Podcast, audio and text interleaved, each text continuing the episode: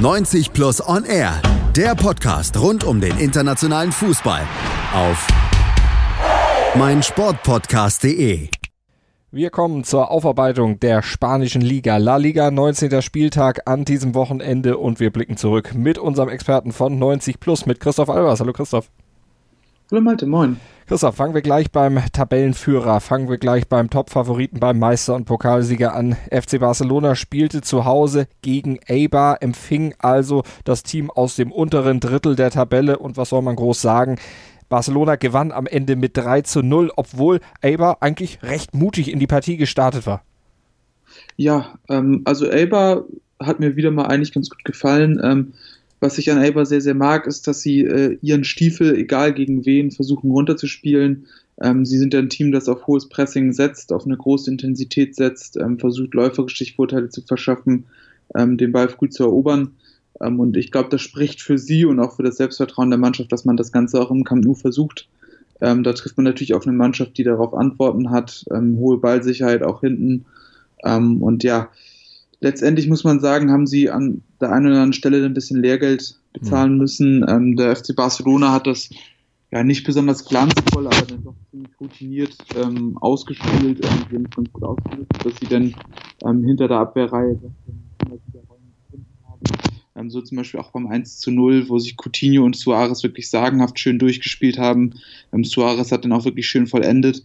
Ähm, und das hat sich dann so durchgezogen, dass sich so dann auch Gelegenheiten ergeben haben, ähm, das ist etwas, was, was Barcelona nicht so häufig vorfindet, dass man so viel Platz dann hat.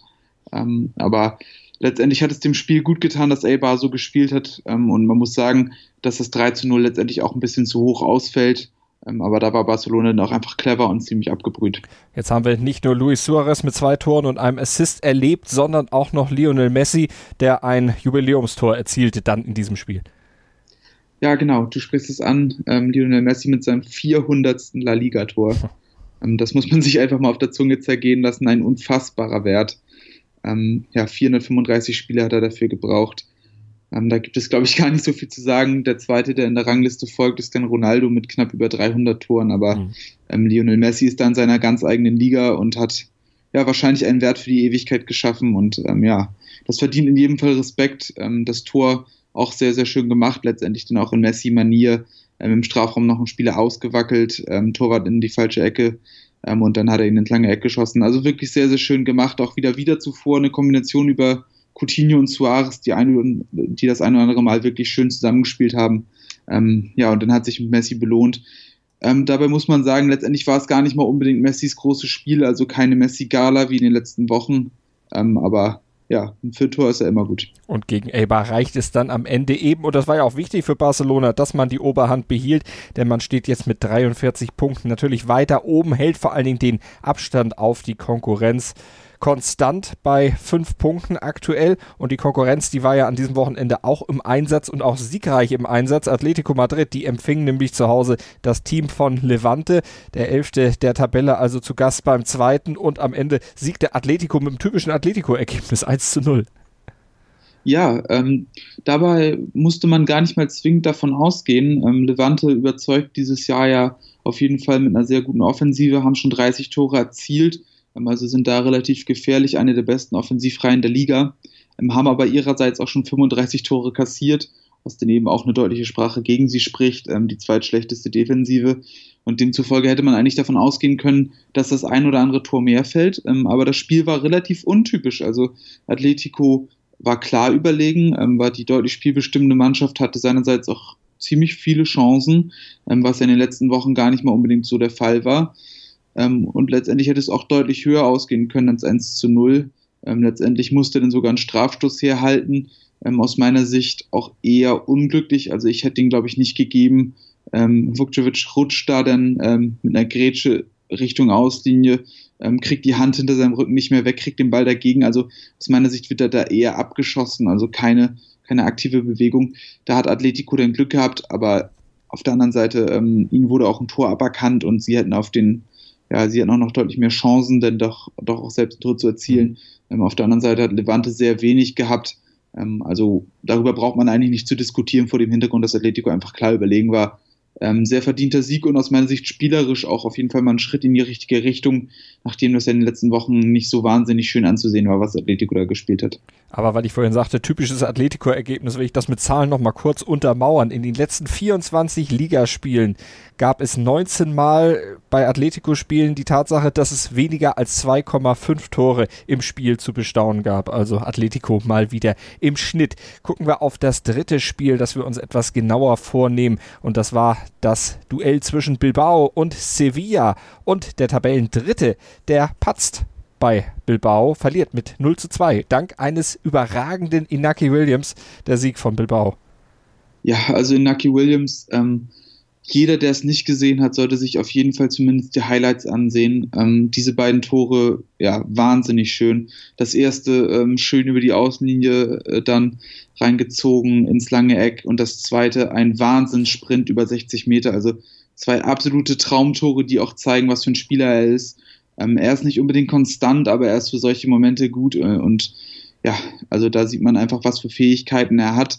Ähm, das hat auch letztendlich dann Sevilla den Zahn gezogen, ähm, aber ich würde sagen, dass Bilbao auch insgesamt die bessere Mannschaft war und für Sevilla ist es dann eben auch ja, ein weiterer Rückschritt. Ähm, ja, in den letzten Wochen das eine oder andere Mal Punkte gelassen, zuletzt zweimal in Folge unentschieden gespielt, jetzt verloren. Also da verliert man so langsam auch den Anschluss an Atletico Madrid.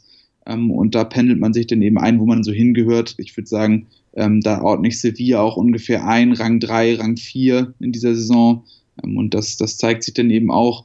Ähm, auf der anderen Seite sieht man, dass Bilbao ähm, seit dem Trainerwechsel auch einfach deutlich gestärkt ist. Ähm, die Mannschaft arbeitet viel, viel besser zusammen. Die Spieler scheinen befreit zu sein. Und dann funktioniert das auch ganz gut. Ähm, dieser Sieg war auch in der Tabelle ziemlich wichtig. Ähm, sie haben den Schritt rausgeschafft aus der Abstiegszone, ähm, sind jetzt im Prinzip punktemäßig auch im gesicherten Mittelfeld angekommen, mhm. Ähm, haben jetzt 22 Punkte und sind damit auch im Grunde wieder in Schlagdistanz zu den europäischen Plätzen, ähm, was auch wieder zeigt, wie eng die Tabelle da ist. Und ich glaube, das ist auch eher der Weg, den Bilbao jetzt gehen wird, ähm, ja, Richtung, Richtung obere Tabellenhälfte, vielleicht sogar international, weil ich glaube, dass die Mannschaft deutlich stärker besetzt ist als, als viele von den Teams, die vor ihnen stehen. Und ähm, jetzt mit dem neuen Trainer scheint es auch in die richtige Richtung zu gehen. Und ich glaube, das Resultat war dann irgendwo logisch.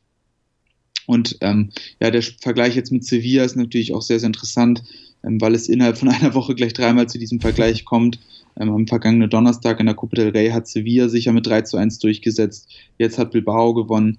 Und dann sehen wir mal, ja, was in der kommenden Woche im Pokal dabei rumkommt. Ärgerlich natürlich für Sevilla, dass sie in der Liga jetzt den Atemhauch von Real Madrid noch näher spüren. Die haben nämlich gleichziehen können, stehen jetzt beide bei 33 Punkten in der Tabelle nach 19 Spieltagen.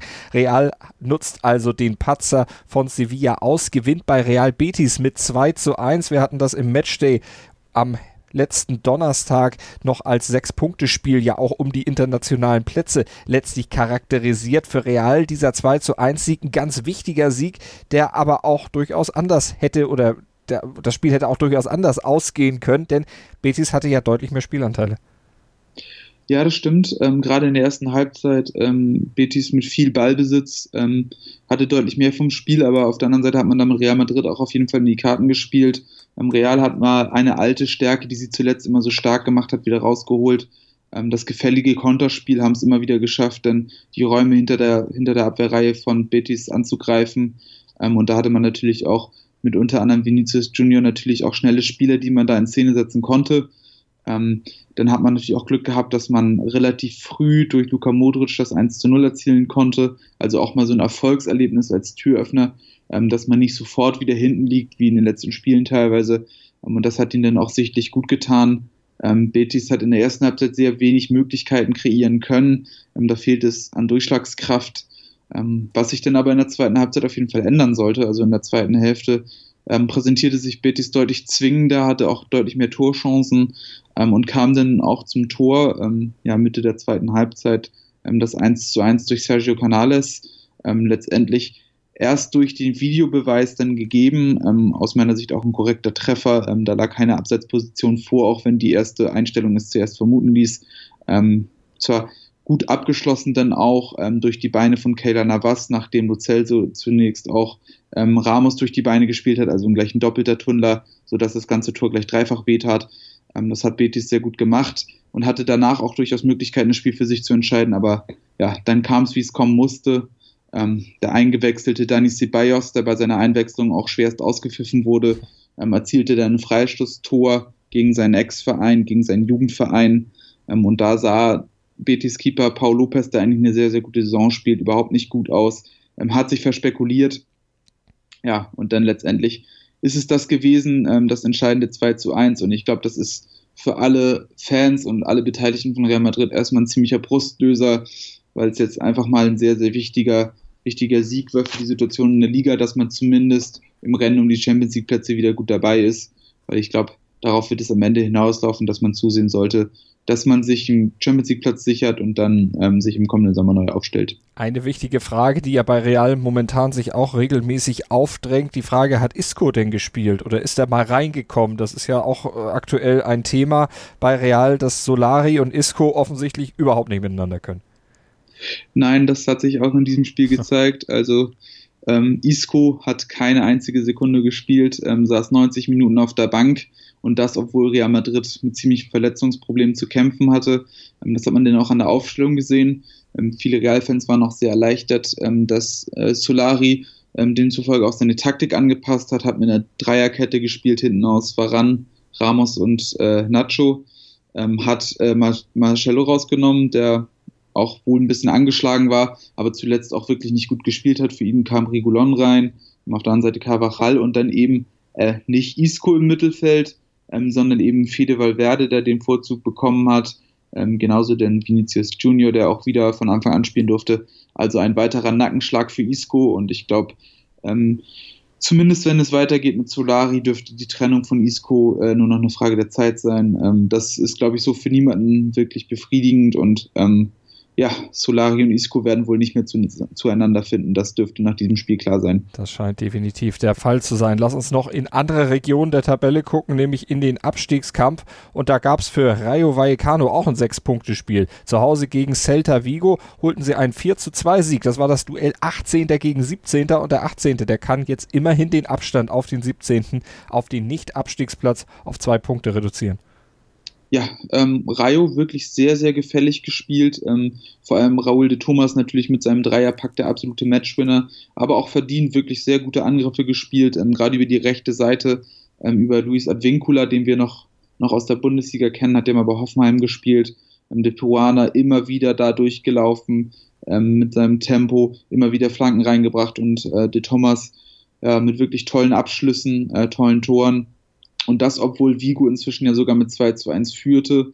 Ähm, also da muss man auch sagen, ein, ein Sieg der Moral für Rayo, die ja zu Hause auch durchaus mal gefährlich sein können, ähm, haben jetzt das dritte Spiel in Folge gewonnen und zehren jetzt auch davon, ähm, zeigen sich deutlich selbstbewusster ähm, und haben sich jetzt wieder range rangekämpft, ähm, sind jetzt äh, nur noch zwei Punkte hinter dem ersten Nicht-Abstiegsplatz, eben hinter Celta Vigo ähm, und sind dementsprechend auch wieder in Schlagdistanz. ich kann mir vorstellen, dass sie da bald auch aufschließen werden und dann wird es richtig interessant. Ähm, wie gesagt, äh, der Trend spricht eindeutig für Rayo und ähm, gegen Vigo, die jetzt ihr drittes Spiel in Folge verloren haben.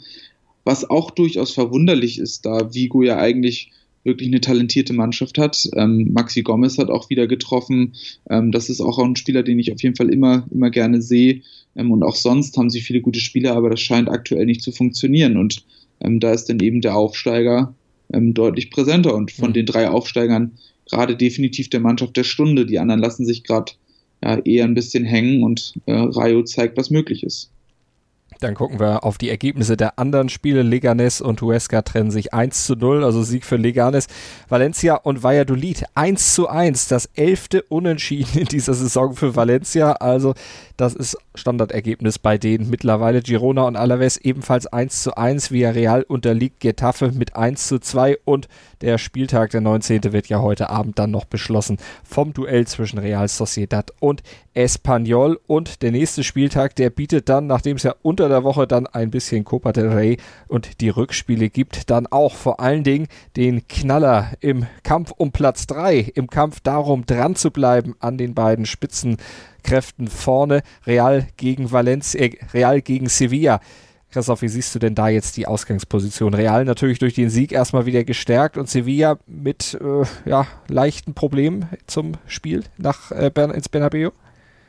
Ja, das wird auf jeden Fall ein sehr, sehr interessantes Spiel. Ähm, wird Real Madrid aus meiner Sicht auch nach diesem Spiel noch nicht wieder wirklich stabil und ähm, Sevilla zumindest auch von den individuellen Fähigkeiten her nochmal eine Stufe stärker, würde ich sagen, als Betis.